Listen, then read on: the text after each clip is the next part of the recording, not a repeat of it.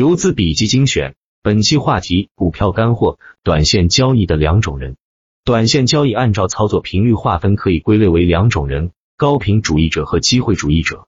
一高频主义者一般存在于大资金，他们资金量大，分仓操作胜率不需要很高，达到百分之五十以上就可以盈利。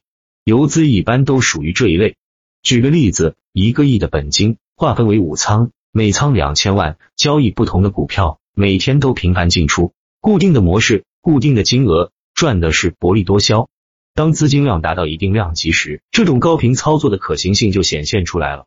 一是资金量大时可以作为主导去影响股价的波动；二是也因为资金量大，所以没办法用很大的仓位去做同一只股票，避免出现一家独大的行为。平时在龙虎榜经常可以看见同一个席位每天都上榜，而且有的时候不止一次，就是这种交易模式了。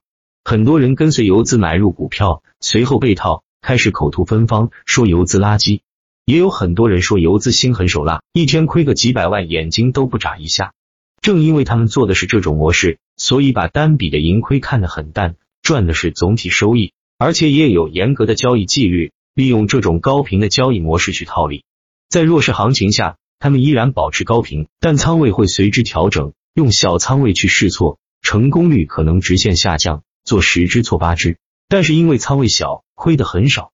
一旦行情转强，他们只需要做一笔对的交易，就可以拉回八只股票的亏损。还有一种散户也是高频交易，整天追涨杀跌，不解释你们都懂。二机会主义者、善猎者必善等待，说的就是机会主义者，我也是其中的一员。机会主义者最大的特点是多休息。少操作，一旦发现机会就是重手，所以在弱势行情下控仓很久是家常便饭。行情转好也会由保守转化为激进，成为高频交易者。想做机会主义者，还是需要很强大的心理调节能力的，因为节奏会随着市场行情来调整，不是很好把握。控仓久了会变得保守，满仓多了会变得贪婪，所以机会主义者控制好情绪很重要。而机会主义者一般资金量都比较小，也正因为小。所以才只做模式内看得懂的机会，因为没有办法做主导，只能跟随。机会主义者对胜率和盈亏收益比的要求非常高，如果只是百分之五十左右是没有办法赚钱的，因为不分仓，交易仓位都比较重，而且随着账户市值的增减不断变化，所以低胜率对机会主义者是非常可怕的事情。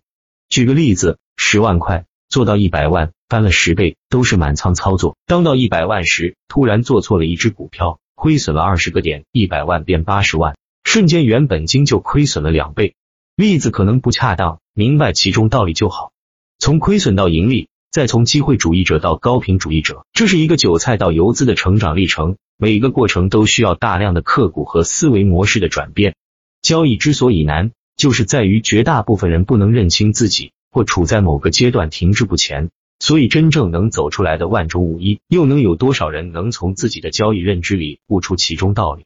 讲到这，是不是有一种豁然开朗的感觉？如果有，好好反思一下自己，你现在处在什么阶段？